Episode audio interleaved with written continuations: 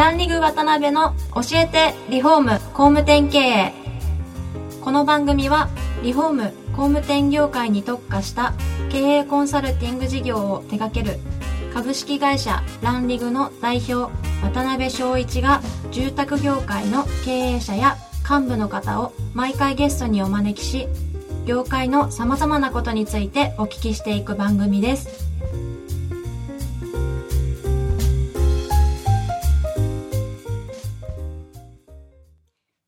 こんにちは。今回も始まりましたランリグ渡辺の教えてリフォーム工務店経営。今回は第2回をお届けいたします。司会進行の志村玲美です。えー、ランリングの渡辺翔一です。前回に引き続きゲストに株式会社リアルターソリューションズ代表加賀爪康介さんと専務取締役内山義之さんをお迎えしています加賀爪さん内山さんよろしくお願いしますよろしくお願いします。ますえー、前回はお二人のご経歴であったりとか、お出会いであったりとか、まあ、そういったことを中心にお話をお聞きしたんですが、まあ、今回はそのリアルターソリューションズ、まあ、自宅業界向けのコンサル会社として、まあ、お手伝いするので多い内容だと思うんですけども、まあ、建築会社、リフォーム会社さんが、えー不動産事業に参入するにあたって、まあ、一番ちょっとこう、僕としてお聞きしたいのが、成功される会社と、まあ、失敗される会社でどのあたりがあの決定的に違うのかみたいなところをですね、まあ、実際現場によく入られてる内山さんからお聞きできたらなとそういうふうに今日は思っております。よろしくはい、ありお願いします、がとうございます。じゃあ、僭越ながら、はい。少しお話をさせていただきます。一応僕もたまに現場出たりするんですけど、はい、なかなかちょっと上司が現場に行ってもらえないんで。はい、すみません、喋りますね。えっと、本当に短くお話をすれば、あの長くもできるんですけど、短く喋ると、やっぱりこう、商品の選定っていうのを間違えると、えーすごい売れるものも売れなかったり、っていう部分がすごい感じます。その商品の選定っていうのは、やっぱ普通の不動産会社、まあ、よそさんというか、えー何かこう新規で事業される際に、売っているものってなんだろうなっていうところに、やっぱこう、焦点を当てた時に、やっぱ物件じゃないのと。いうような思いで商売というかサービスを提供していくようにされると、やっぱこう売れない、うん。成功がしない、うん。えー成功しても長続きがしないっていうところはすごい現場にいて感じるところかなと。まあ、僕たちが定義させてもらってるのは、やっぱりその物件を売っているのじゃなくて、その物件っていうのを買いたい人がどうやったら買えるのかなとか、はい。どうやったら迷いなく不安なく買えるのかなっていうその買い方のはい。まあ、あの簡単にしたら知識の部分とか、そういった部分をサービスとして提供するからちゃんと自社が選ばれる存在になるみたいなところをちょっとあのコンテンツ化して提供させてもらってる部分でもありますんで、まあ、その部分を結構外れるとあの成功しない会社さんっていうのは多いんじゃないかなと思いますね。うん。なるほどね。うん。川澄さん的にはどうですか、そのあたりのお考え、前職の時からあれですよね。まあ、実際ですねあの僕もまあずっと経営をしてる立場としてはたくさんのポイントはあるんですね。あの今内山が言ったポイントも当然一番大きいポイントですしそれ以外にまあ反則どうするかとかっていろいろあるんですけどうん割とあの構築しづらいのが今の部分なのかなと。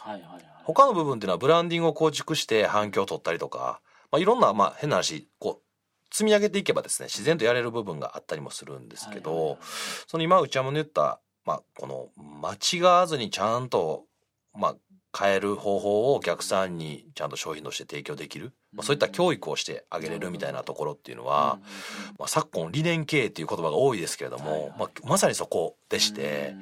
対お客さんを、まあ、対峙する営業マンとかそのメンバーがどういうふうにお客さんにこう接するか、まあ、そこがですねなかなか形にしづらかったりとか、あのいろんなコンサルティング会社、まあ、あの僕たちもコンサルティング会社なんですけど、はい。他のコンサルティング会社でもなかなかそこを具現化してこういう商品なんですよって持ってるところはまあほぼほぼないかなと。なるほどね。思うような部分がまあそこかなと思います。はい。最近あれじゃないですかその業界的にワンストップであったりとかうん。まあそういう言葉の中で不動産に参入される建築会社さんって増えてると思うんですけど、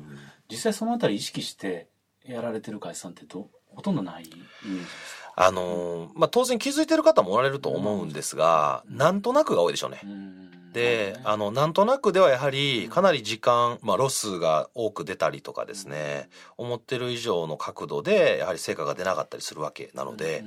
これが答えだよっていうバチッとしたものをですね、やはり見て、まあ、学んでから、やっぱその授業をスタートしていただきたいなっていうのは、まあ、僕たちの一応本音ですかね。うん。そしたらまあ要するにそのお客さんにとってまあ何でも相談できる、まあちょっと偉そうですけど先生のような立場にいかになっていくかっていうところが考え方としては大きいですね。でも本当にあの内山の話の序盤にもあったんですけど、はいはい、ほとんどの不動産屋が不動産を売るんです。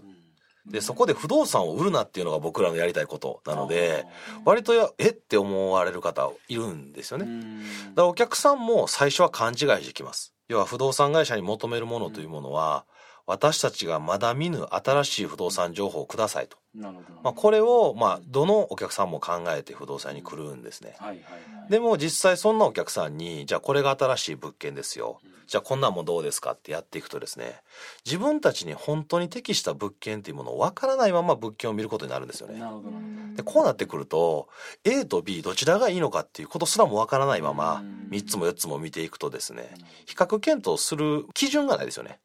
で、その基準っていうのは、実は先ほどちらっと言ったような、間違わずに、まあ、こうすれば可能性的にかなり間違わずに、自分たちに適した、自分たちの家族に適した物件を選べるというような、まあ、物差しをですね、一緒に作っていきましょうみたいなことを提案していくような、まあ、不動産会社。まあ、これが多分、まあ、先ほど、あの、渡辺さんの話にもありました、ワンストップって結構僕ですね、ハテナがクエスチョンが出るところがあって、なんかすごい大きな組織じゃないとワンストップでできないような雰囲気あるじゃないですか。で、まあ、それこそ国交省も言ってあるようなトータルプランっていうのが僕の中ではしっくりくるので、もうその住まいのことを全てトータルで提案していけるっていうようなやっぱりこう会社、まあ、あの建築屋さんとか不動産屋さんじゃないと、まあ、ダメなのかなというのは思ってます。ね。はい。とい。うことは内山さんもお聞きしたいんですけどそういうこう現場でやられてる中で、はい、まあお客さんにしてみたら別にその不動産を買いたいのが目的じゃなくてっていうところもあるじゃないですか、はい、そういう意味では結構受け皿を用意しなきゃいけないと思うんですね。受け皿、そうですね。受け皿っていうかでもそのそこに気づいてもらうまでに、はい、やっぱそのすごい地道なアナログなことっていうのをやり続けるポイントがやっぱたくさんあるんですよ、ね、あそうなんですね。そういったことでお客さんっていうのが、まあ、そこには常にアンテナ張られてないお客さんの方が多いです。やっぱ物件情報っていうところにあの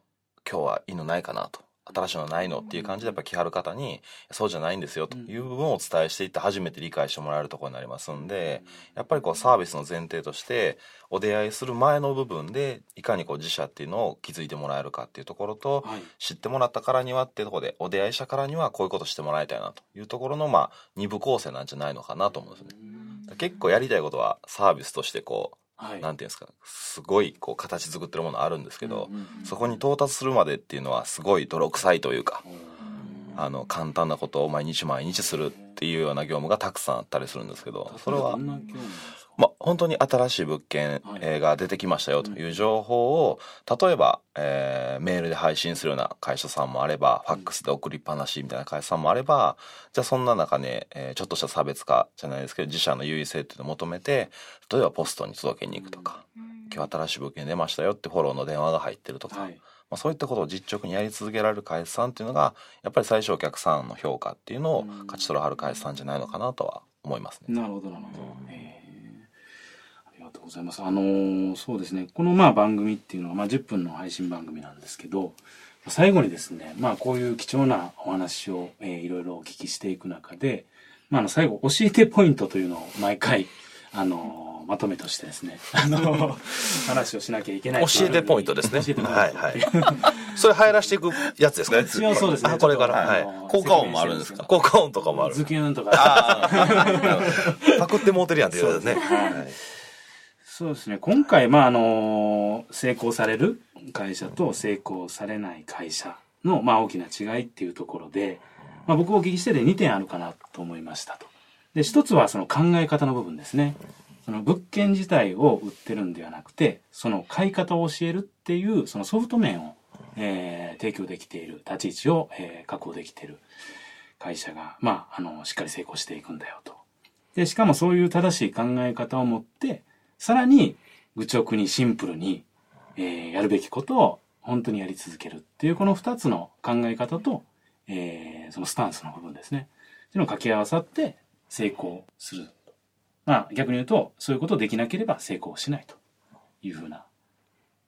ことかなと。いや、上手にまとめましたね。いやいやいやいやいや。途中で出口が見えなくなった。いやいやいやいやいや。いや、きっちりしてましたよ、最後、本当に。はい。いや、まさにですね。そういうことですね。考え方と、そのスタンス、ね。はい。はいかりました今週も本当貴重な、えーお話を有料ですよ本当はこれはね 一応3回目4回目までは無料でやっていただきますんではいはい次回もかがつめさんと内山さんにはゲストでお越しいただきます。かがつめさん内山さん本日はありがとうございました。ありがとうございました。